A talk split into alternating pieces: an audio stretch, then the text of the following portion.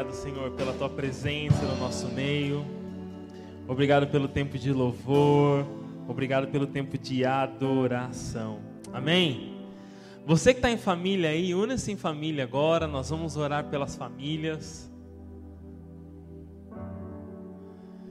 Queremos declarar a boa mão do Senhor sobre cada casa, sobre cada lar.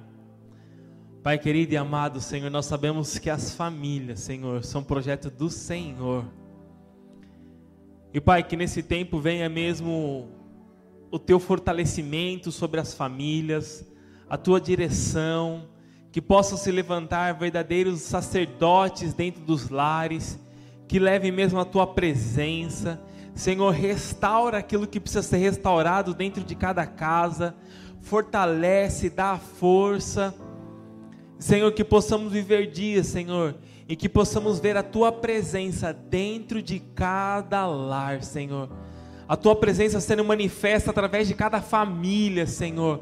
Pai, toda obra do inimigo que tem tentado destruir o plano do Senhor, caia por terra hoje, Pai.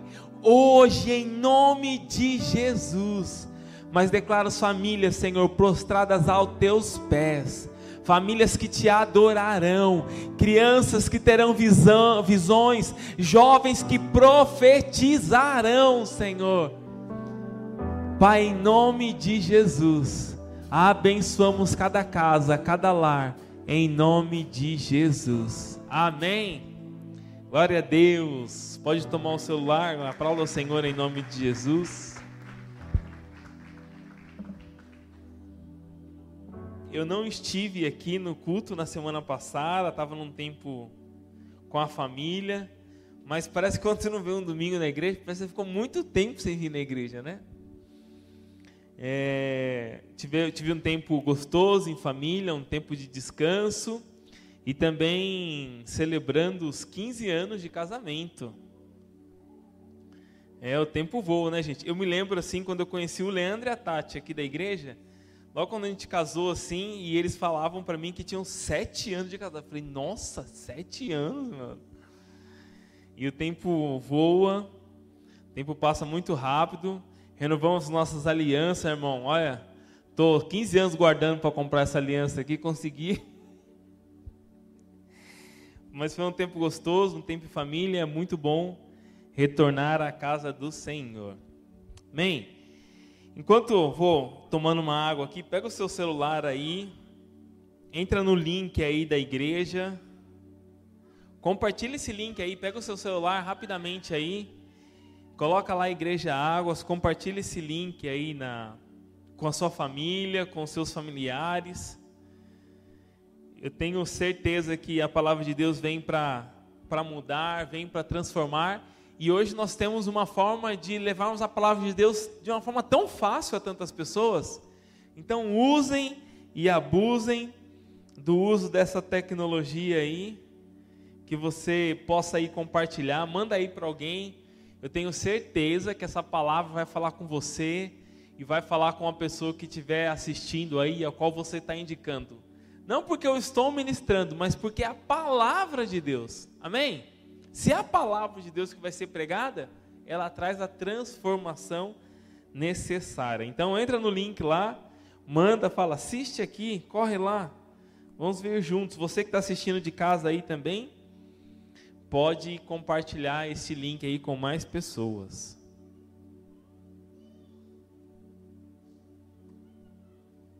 Amém? Mandou aí, crente?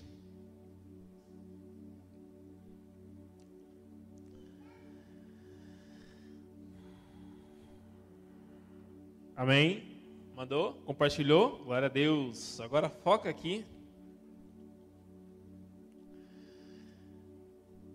eu vou compartilhar algo da aqui na palavra do Senhor, algo que tem falado comigo há um bom tempo já, uma palavra que o Senhor tem ministrado no meu coração, e o, o Senhor fala comigo de diversas formas.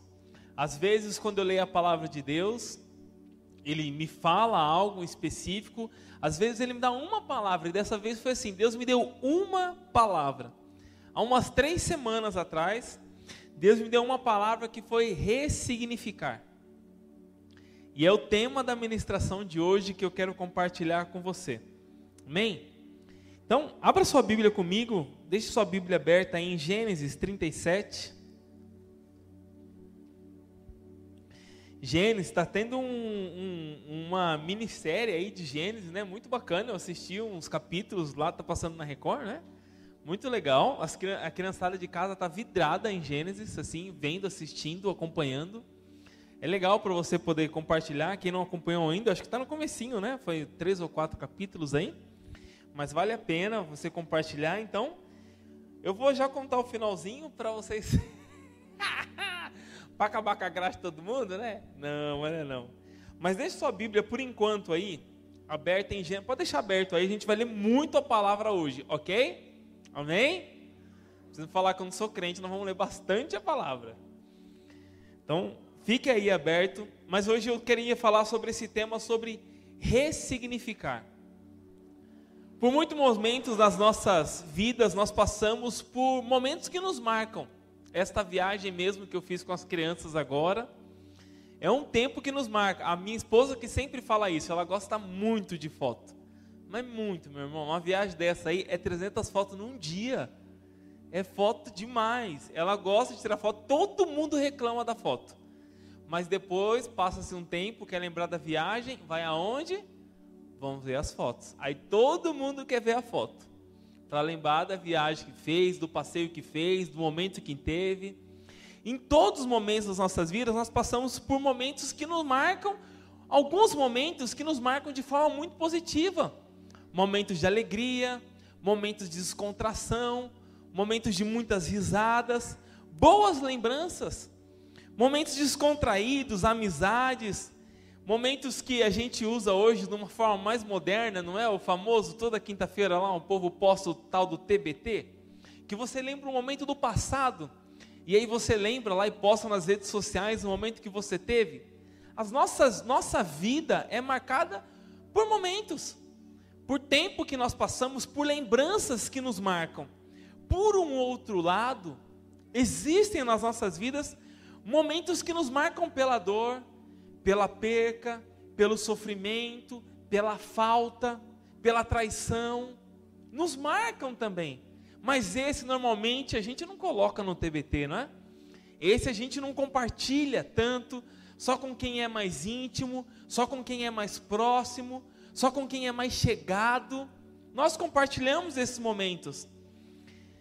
E momentos, meu amado, não às vezes momentos desses de perda, de falta, de traição, de abandono, não são momentos tão legais assim, para que a gente possa sair divulgando o que aconteceu ou aquilo que ficou marcado, mas ficam marcados dentro de nós. E hoje eu quero abordar um contexto bíblico de um pouco de uma história que fala sobre esse tema, que é a história de José. E fala exatamente sobre isso, sobre ressignificar a história. Para que a gente possa entender o que é ressignificar, eu quero ler o significado de ressignificar para você. Ressignificar indica uma mudança na percepção de algo que já passou. Em outras palavras, ressignificar funciona como uma maneira de transformar acontecimentos ruins em um aprendizado. Ou seja, em alguma coisa positiva. Todos nós, meu amado, se nós pararmos para pensar aqui em dois minutinhos, nós temos momentos que nos vêm à memória de muita alegria. E nós temos momentos que ficaram marcados nas nossas vidas por alguma coisa que aconteceu sobre nós. E hoje eu quero usar esse contexto sobre José, para que você possa hoje ter um pequeno momento de lembrança de algo que te marcou negativamente, para que você possa usar este momento para ressignificar a história da sua vida. Amém? José é uma história muito conhecida, basicamente conhecida, maioria por todos, como José o sonhador. José, filho de Jacó, que mais para frente ficou né, conhecido como Israel. E essa palavra está registrada lá em Gênesis 37, eu quero comecei, começar a ler aqui um pouquinho da história de Jacó, de, de José, para que você possa entender o que está por trás dessa história e qual é o ensinamento que nós podemos tirar aqui a partir do versículo 3. Eu quero ler com você aqui, a partir do versículo 3. Melhor, versículo 2. Gênesis 37, versículo 2. Essa é a história de Jacó. Sendo José de 17 anos, apacentava o rebanho com seus irmãos. Sendo ainda jovem, andava com os filhos de Bila e com os filhos de Zilpa, mulheres de seu pai, e trazia más notícias deles ao seu pai. Deixa eu te trazer um contexto aqui. José foi alguém que logo na sua adolescência foi alguém que foi odiado pelos irmãos. A palavra continua dizendo no versículo 3 que Israel, Jacó, amava mais a José do que os seus outros irmãos, porque era filho da sua velhice e também porque era filho de Raquel.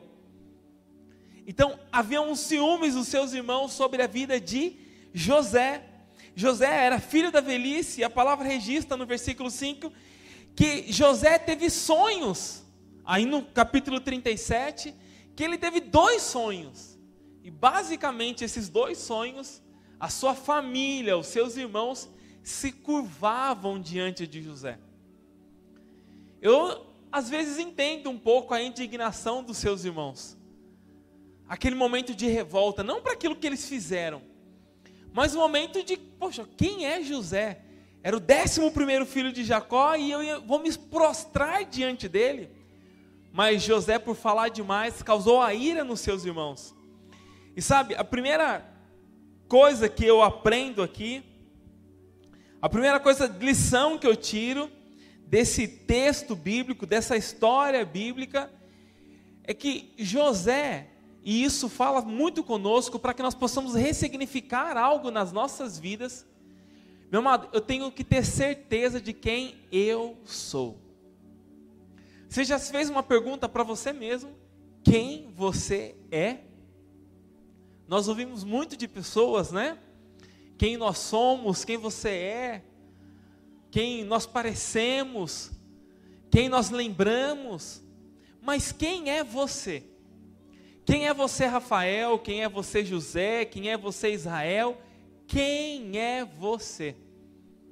Amado, se nós queremos ter a capacidade de ressignificar algo na nossa história, eu tenho que ter clareza de quem eu sou. Quem eu sou. E se nós pegarmos no contexto bíblico, o que, que a palavra de Deus diz para nós, quem nós somos? Eu vou te dar uma ajuda aqui, talvez você hoje entre nesse questionamento: quem sou eu? Nós fazemos tantas coisas, meu amado, são tantas tarefas, são tantas coisas para nós fazermos no nosso dia a dia, tantas coisas para cuidar, tantas coisas para resolvermos. Mas você já parou cinco minutos na sua vida e falou: quem sou eu? Qual que, por que, que, eu, por que, que eu estou aqui? Por que, que eu estou na casa do Senhor? Por que, que eu vim à igreja? Por que, que eu me relaciono com as pessoas? Quem sou eu? E olha o que a palavra de Deus diz: quem você é. Então, a primeira, nós vamos falar aqui sobre quatro coisas. A primeira dela que nós precisamos entender hoje, para que você possa dar um pontapé inicial, para mudar alguma coisa na sua história, para você mudar uma lembrança ruim que te marcou algo que aconteceu com você, que te feriu, que te machucou, que doeu em você. Você precisa saber quem você é. Porque se você não souber quem você é, você não vai conseguir mudar alguma história ou olhar uma situação que te marcou por uma forma diferente. E olha que a palavra de Deus diz, e eu entendo que José, quando ele teve esses sonhos dos seus irmãos, apesar de ser novo, um jovem ainda, eu creio que ele entendeu quem ele era. Nesse momento, a partir do versículo 5, se você ler comigo de Gênesis 37, José teve um sonho e contou aos seus irmãos, por isso odiaram ainda mais.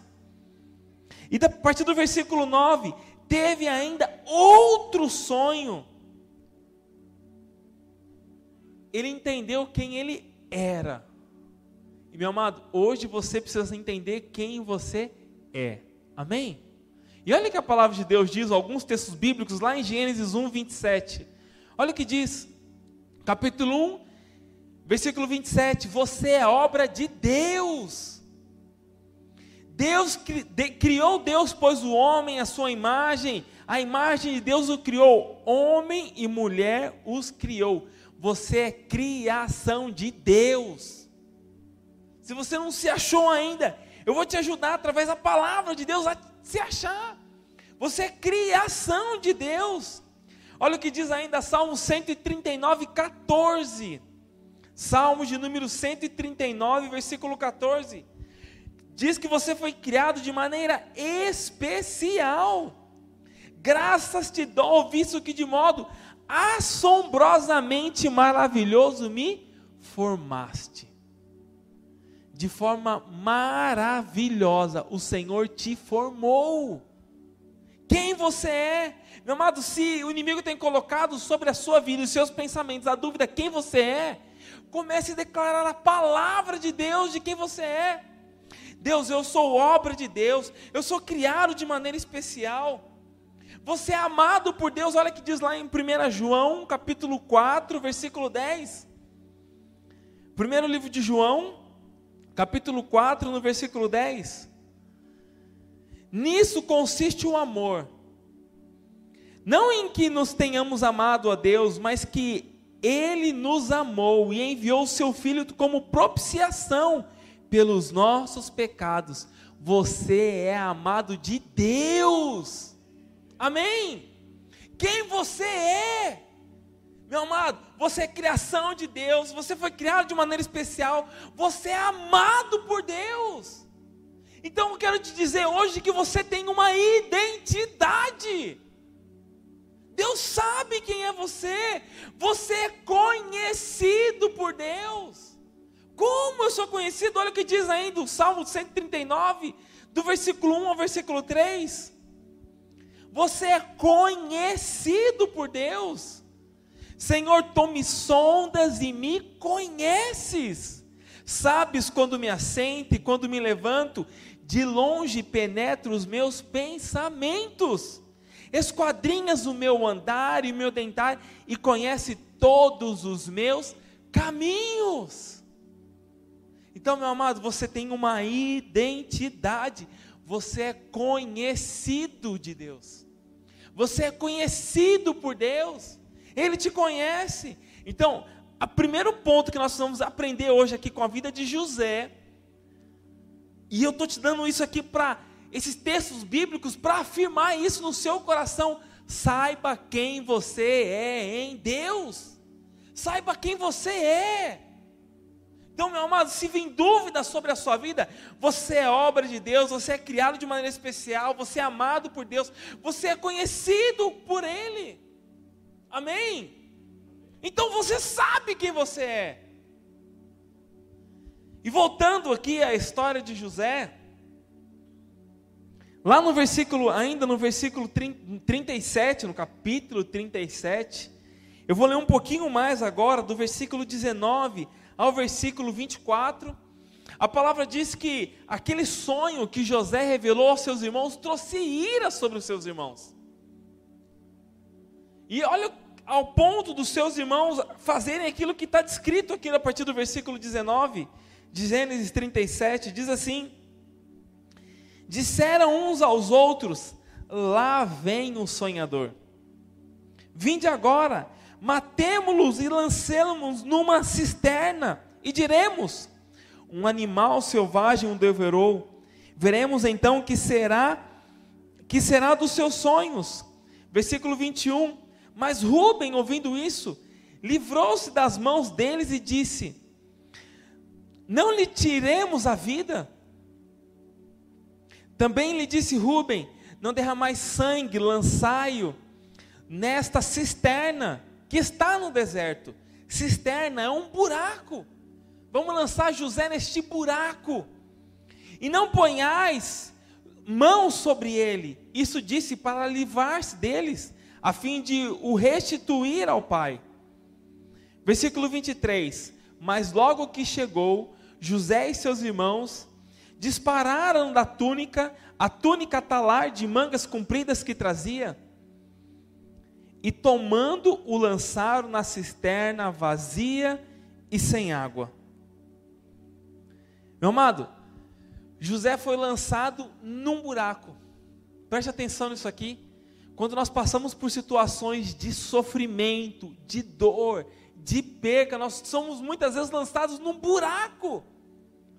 E quando você é colocado em um buraco, nós temos duas opções: ou nós somos enterrados com uma pedra, ou nós acabamos e vamos ficar naquele buraco o resto da nossa vida, e não vamos sair daquele buraco, e não vamos ver outra saída daquele buraco, ou nós seremos lançados naquele buraco como uma semente. E toda semente que é enterrada gera frutos. Há uma decisão que cabe a nós. Se você passou algum momento na sua vida que te marcou e que te trouxe dor e que te trouxe sofrimento, decida como é que você vai lidar com essa situação. Ou eu vou me manter aqui e ficar enterrado, sofrendo e não vou sair mais dessa situação, ou eu vou dar frutos da situação que me marcou. Não estou negando a sua dor, mas nós temos que decidir como nós vamos sair dessa situação, como nós vamos nos levantar dessa situação, ou se morreremos com ela, ou se viveremos dando novos frutos. Então, meu amado, o segundo ponto que eu vejo aqui, quando a vida te jogar no buraco, você é pedra ou semente. E essa decisão, meu amado, por mais dolorida que seja, é uma decisão que cabe a nós. Como nós vamos sair dessa situação? E José conta os textos bíblicos aqui que os seus irmãos, convencidos por algum deles, quando disseram de deixá-los lá, viram os mercadores vindo e venderam José como escravo. E vamos ler algum texto aqui lá no, agora eu quero que você vá lá no 39. O seu irmão é vendido e depois ele é José é vendido, depois ele é vendido novamente e ele vai acabar na casa de Potifar. Lá no versículo 39, eu quero ler do versículo 1 ao versículo 6.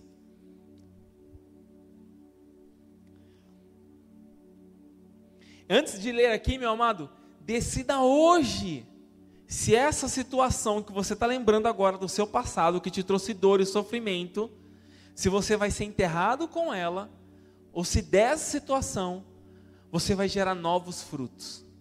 Amém? Gere novos frutos, seja uma semente. Seja uma semente. E olha o que diz aqui, eu quero ler esse texto lá em. nós vamos, falei que ia ler bastante a Bíblia hoje, nós vamos ler bastante a Bíblia mesmo. Josué, é, Gênesis, capítulo 1 ao versículo 6. Gênesis 39, do versículo 1 ao versículo 6. Quem está falando outras coisas aí? Que é isso? Presta atenção, respira, né? Então, ó, dessa venda que José passa, desse momento que ele passa, ele é vendido pelos, para os mercadores que estavam passando ali. Depois ele é vendido novamente e ele vai parar na casa de Potifar. Ok? Olha o que acontece com José, versículo, capítulo 39. José foi levado ao Egito e Potifar, oficial de Faraó, comandante da guarda egípcio, comprou dos ismaelitas que o tinham levado para lá. O Senhor era com José, que veio a ser homem próspero e estava na casa do Senhor egípcio. Vendo Potifar que o Senhor era com ele e tudo que ele fazia, o Senhor prosperava nas suas mãos, logrou José mercê perante ele, a quem servia, e ele o pôs por mordomo de sua casa e lhe passou nas mãos tudo o que tinha. Até o 6, olha o versículo 5. E desde que fizera mordomo da sua casa, sobre tudo que tinha, o Senhor abençoou a casa do egípcio por amor de José. A bênção do Senhor estava sobre tudo o que tinha, tanto em casa como no campo. E olha o 6. Potifar tudo o que tinha confiou nas mãos de José, da maneira que, tendo por mordomo, de nada sabia Além do pão com que se alimentava, José era formoso de porte e de aparência. Presta atenção aqui, ó. Alguém que foi vendido como escravo, que chegou na casa de Potifar como escravo, é colocado como mordomo e Potifar não cuidava de nada da casa dele. A partir dali, José começou a cuidar de tudo dentro da casa de Potifar. Tudo. Só o pão, a palavra diz que só o pão que Potifar se alimentava é o que ele tinha conhecimento. Do mais, ele confiou na mão de José. Sabe o que eu aprendo aqui, meu amado? Se nós queremos ressignificar alguma coisa na nossa vida, nós precisamos aprender a governar. Governar. Presta atenção aqui, ó. Nós vamos ler para frente aqui, ó. José não se tornou governador por ter interpretado um sonho. José sempre foi governador. Presta atenção aqui, meu amado. Nós muitas vezes entramos em situações que a vida nos apresenta e damos desculpas que essas situações não nos deixa, não nos deixam viver coisas novas, não nos deixam ter algo novo. Meu amado, entenda isso. Você nasceu para governar. Sabe o que é aquele que governa? Quem governa é aquele que dá a direção, é aquele que fala como é que vai fazer, é aquele que diz como vai ser feito, é aquele que lidera, é aquele que está à frente. E meu amado, entenda isso, quando eu falo de liderança, governe a sua própria vida. A sua vida. Josué era alguém que tinha o governo estabelecido nele. Ele era escravo, foi vendido, não se deixou vencer pela situação que estava apresentando. Eu estava lá com meu pai, eu era honrado, eu tinha tudo. Eu estava com ele, eu tinha túnica colorida, eu era mais amado entre os meus irmãos. Eu tinha tudo do bom e do melhor agora eu estou aqui como escravo servindo alguém. José, José não se deixou se moldar pela situação. Meu amado, não se deixe moldar pela situação em que você está. Governe na situação que você está hoje. Qual a situação que te apresenta na sua vida? Governe. Governe. Governe com a sua governe sua própria vida governe os seus desejos, governe o seu impulso, governe, meu irmão. O Senhor nos chamou para governarmos. Então, se eu quero ressignificar alguma coisa na minha vida, eu preciso governar. Amém? Governar, meu amado, é aquele que dá direção. Eu vou aqui, eu quero, não, eu vou nesse lado, eu vou nesse sentido, porque é isso que eu quero. Tem que ter essa capacidade de governar. E olha ainda, para você ver como, para você entender que José, ele não se tornou governador quando ele interpretou o sonho, mas o governo estava sobre ele depois de administrar a casa de Potifar, de ter a casa de Potifar na mão. Diz a palavra de Deus que a mulher de Potifar começou a cobiçar José, a ponto dela dizer para Potifar que José estava interessado nela e Potifar manda prender José. Eu quero que você entenda a história para você ver como que José governava. Ele sai da casa onde ele mandava e desmandava e vai ser preso. Meu amado, se nós, muitos de nós, e eu me coloco nessa situação, não sei se teria essa capacidade de José, mas se Deus fez isso com José e me deixou registrar essa palavra, é para que eu possa aprender com ela. José estava, já tinha passado, poxa, meus irmãos me abandonaram, me jogaram numa cisterna, me venderam, vinham parar como mordomo nessa casa, agora eu já consegui governar esse ambiente, agora injustamente eu sou preso. Mas olha que você tinha, como José tinha capacidade de governo, olha o que diz 39, Gênesis capítulo 39, do versículo 20 ao versículo 23. em, o, em, ó, e o senhor de José, Potifar, o tomou e o lançou no cárcere, no lugar onde os presos do rei estavam encarcerados. Ali ele ficou na prisão. O Senhor, porém, era com José, e lhe foi benigno, e lhe deu mercê perante o carcereiro, o qual confiou às mãos de José todos os presos que estavam no cárcere, e ele fazia tudo quanto se devia fazer. Meu amado, ele não se conformou com a situação de que estava preso e de que agora eu não vou dominar mais nada, eu não mando mais nada, não. O governo estava estabelecido sobre ele. Então, se nós queremos ressignificar alguma coisa na nossa história, comece a governar. Meu amado, eu estou falando aqui de governar a sua própria vida. A sua vida. Governe os seus desejos, os seus impulsos. Governe. Para que o Senhor possa te dar então capacidade para que você comece a governar. Se você é pai de família, governe a sua família. Meu amado, se você trabalha e se você ganha pelo seu trabalho, governe as suas finanças. Governe. Não deixe, não seja refém do dinheiro. Não seja refém da situação. José não se deixou ser refém da situação. Amado, entenda isso. Eu vou pegar a área financeira para você entender aqui. Se você trabalha, se você recebe todo mês e você vive endividado, você não está governando a sua vida financeira. Não existe governo na sua vida financeira. E preste atenção: se você não governa, alguém governa. Concorda comigo? Se eu não estou governando, o que, que é governar? Se eu não estou dando a direção, alguém tem dado a direção. Então, governe. Amém? Se você não está no controle de alguma área da sua vida, se você não está governando, alguém está governando no seu lugar. Então, não foi a interpretação do sonho de José que o colocou como governador do Egito, como primeiro-ministro do Egito. Mas ele já tinha a capacidade de governo em tudo, aonde ele era colocado. Aonde você está hoje? Aonde o Senhor te colocou hoje? Aonde você está estabelecido? Aonde você vai estar nessa terça-feira trabalhando? Você vai estar na sua casa, você vai estar com a sua família, aonde o Senhor te colocou governe. Amém?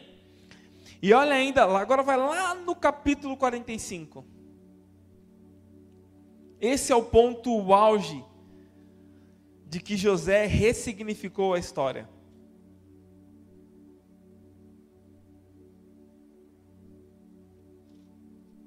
José, aqui no capítulo 45, já, já tinha interpretado sonhos, da, do, lá no, do, na prisão, já tinha interpretado o sonho de Faraó, já tinha, já estava, já tinha, o Faraó já tinha colocado ele como governador, como primeiro-ministro ali. Ele já estava administrando os primeiros anos.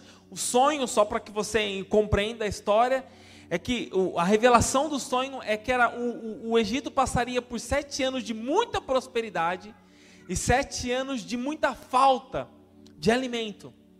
E aí José é colocado então como governador para administrar os primeiros anos. Entenda que o alimento naquele momento valeria, José entende que o alimento naquele momento de escassez valeria muito mais que o ouro, valeria muito mais que a prata, porque seria o alimento do mundo estaria sobre o seu governo, OK? E aí aqui no capítulo 45, depois de tudo, de tudo isso que passou, dele ter ficado 13 anos na prisão, tem sido a oportunidade de revelar o sonho então de Faraó. Faraó tem estabelecido ele como governador. Os seus irmãos com os seus pais começam a ter falta de alimento. E vão para onde buscar o alimento? Para o Egito. E olha como José ressignificou a história. Preste atenção comigo no capítulo 45. Eu vou ler do versículo 1 até o versículo 8. Então, aqui ele já, já aí é, só para você entender o contexto, que eu não vou ler tudo aqui. José já tinha se encontrado com seus irmãos, mas não tinha revelado quem ele era. Não tinha falado quem ele era. Ele reconheceu os seus irmãos, mas os seus irmãos não o reconheceram. E aí ele arma toda uma trama com os seus irmãos para que trouxesse o seu irmão mais novo até perante ele, que era o único irmão da sua mãe Raquel, Benjamim. E olha o que acontece no capítulo 45, quando José se revela para os seus irmãos que tinham vindo pedir o alimento para eles, que vinham comprar o alimento. Então José, se podendo, não se podendo conter diante de todos que estavam com ele, bradou: Fazei sair a todos da minha presença. E ninguém ficou com ele, quando José se deu a conhecer a seus irmãos. E levantou a voz em choro, de maneira que os egípcios o ouviram e também a casa de Faraó. E disse a seus irmãos: Eu sou José. Vive ainda meu pai? E seus irmãos não puderam responder porque ficaram aterrorizados perante ele como você é meu irmão, aquele que nós jogamos a cisterna, aquele que nós vendemos há tantos anos atrás, e hoje é aquele que governa o Egito. Eu imagino os irmãos dele pensando sobre isso. E diz ainda: Disse José aos seus irmãos: Agora achegai-vos a mim. E se achegando-se então disse: Eu sou José, vosso irmão, a quem vendeste para o Egito. Agora, pois, não vos entristeçais, nem vos irriteis contra vós mesmos, porque haverdes vendidos para, cá, para aqui. Porque para a conservação da vida, da vida, Deus me enviou diante de vós. Preste atenção aqui, meu amado. Nós vamos continuar lendo aqui. José teve todas as oportunidades para se vingar dos seus irmãos. Todas as oportunidades. Ele era governador, ele tinha o poder, ele tinha o alimento do mundo nas suas mãos, ele poderia ter seguido o que muitos seguiriam, se vingado dos seus irmãos, mas ele decidiu ressignificar.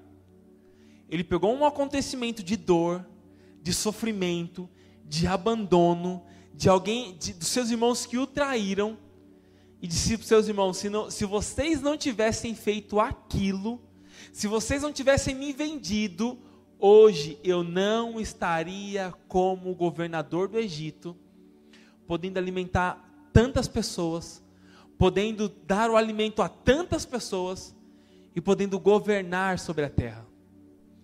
Meu amado, o que, que eu aprendo com isso? Olhe esse momento seu que trouxe dor, que trouxe sofrimento, que te trouxe muitas vezes vergonha.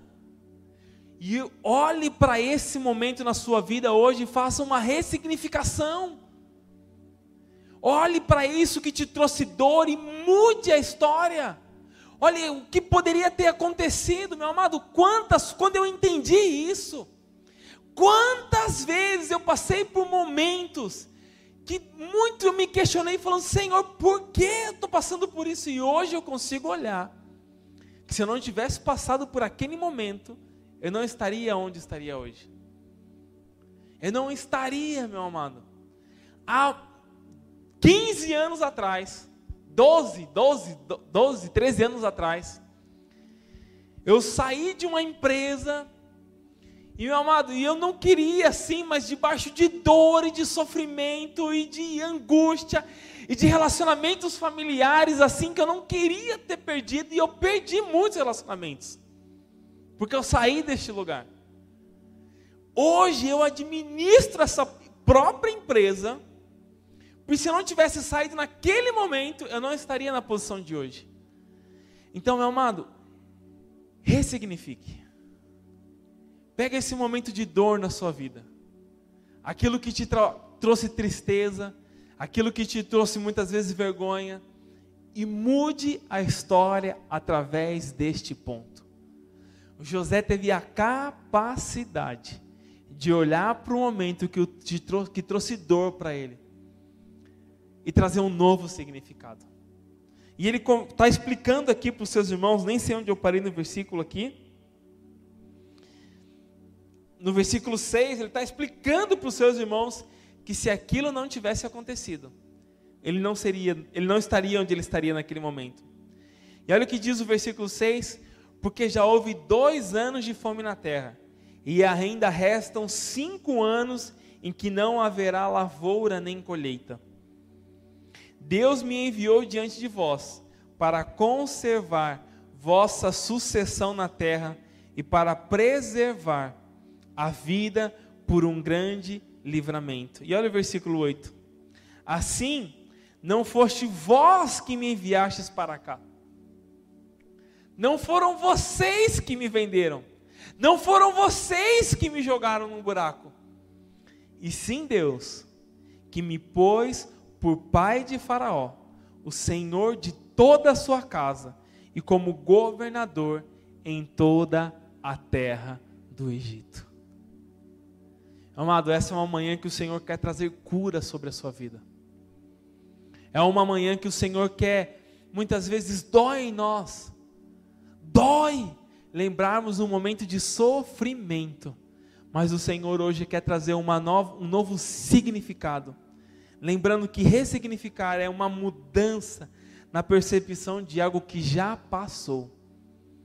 O que já passou na sua vida? O que já te marcou? Ressignificar funciona como maneira de transformar acontecimentos ruins em um aprendizado. Hoje o Senhor quer que você volte na sua memória, que você lembre, para que você possa trazer um novo significado. E eu quero concluir essa palavra hoje lendo Romanos 8, 38 e 39, que diz assim: Pois eu estou convencido,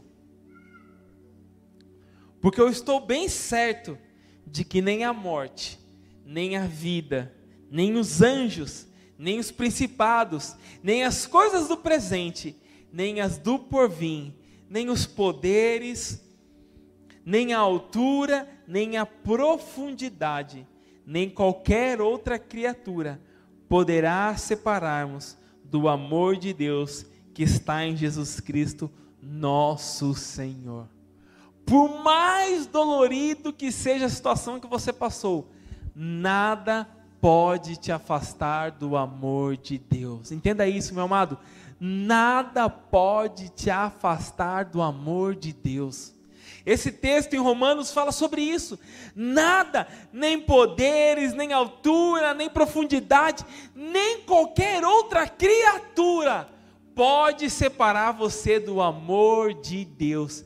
Nenhuma perda, nenhum sofrimento, nenhuma dor, nenhuma vergonha, nada pode te separar do amor de Deus que está em Jesus Cristo. Nada, nada, nada vai te separar que você possa hoje ressignificar. Amém? Coloque de pé. Eu quero orar com você nessa manhã. Feche os teus olhos nesse momento, comece a falar com o Senhor. Se essa palavra falou com você, se esse contexto da vida de José, alguém que teve a capacidade de mudar a história de olhar uma situação que trouxe dor, de olhar uma situação que trouxe sofrimento, de olhar para uma situação que ele foi abandonado, e ele pôde ver que naquela situação o Senhor estava no controle. Hoje, nessa manhã, o Senhor está te dizendo que Ele está no controle. Ele está no controle. Feche os teus olhos agora, meu amado. Comece a falar com Deus. Abra o seu coração diante dEle. Fale com Ele agora, é um momento seu, um momento com Deus. Apresente para o Senhor a situação que te trouxe sofrimento, que te trouxe dor, aquilo que está machucando, aquilo que dói lá dentro, aquilo que você muitas vezes não tem a capacidade de compartilhar com alguém, mas só você sabe.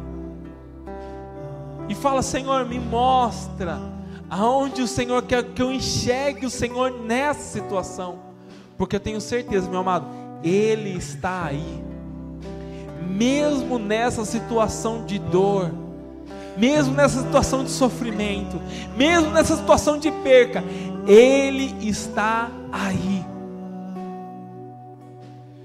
Comece a falar com Ele agora. Abra o seu coração para o Senhor, meu amado. Não importa quem está à sua direita, quem está à sua esquerda, mas olhe para o Senhor que está à sua frente agora e comece a falar com Ele.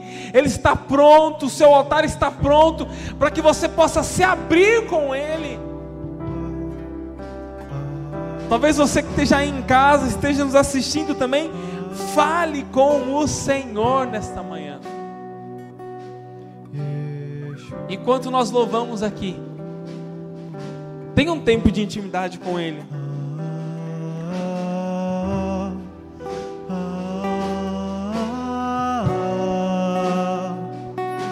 Yeshua.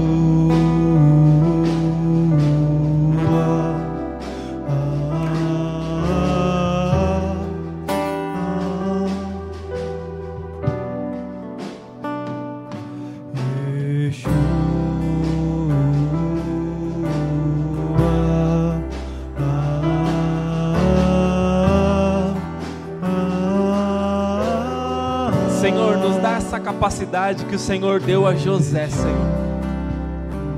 Senhor, como homens, nós somos tão limitados, não conseguimos enxergar, Senhor, situações no passado que muitas vezes trouxeram tanta dor para as nossas vidas, mas que estavam debaixo do propósito do Senhor.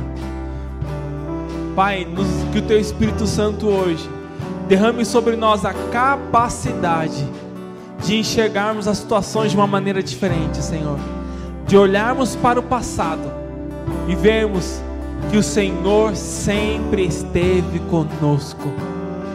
Porque nem a morte, nem a vida, nem a profundidade, nem a altura, nada pode nos separar do teu amor. Que você hoje saia daqui com uma certeza absoluta sobre a sua vida nada vai te separar do amor de Deus. Nada, nada, nada, nada vai te separar do amor de Deus que está em você. Nos dê essa capacidade hoje, Pai. Nos ensina a enxergar, Senhor, as situações de uma maneira diferente. Nos ensina a ressignificar a nossa história, Pai assim como José olhou para a sua história, assim como ele viu a traição dos seus irmãos e ele viu a mão de Deus em cada situação, que hoje possamos ver a mão de Deus em cada situação das nossas vidas, em nome de Jesus.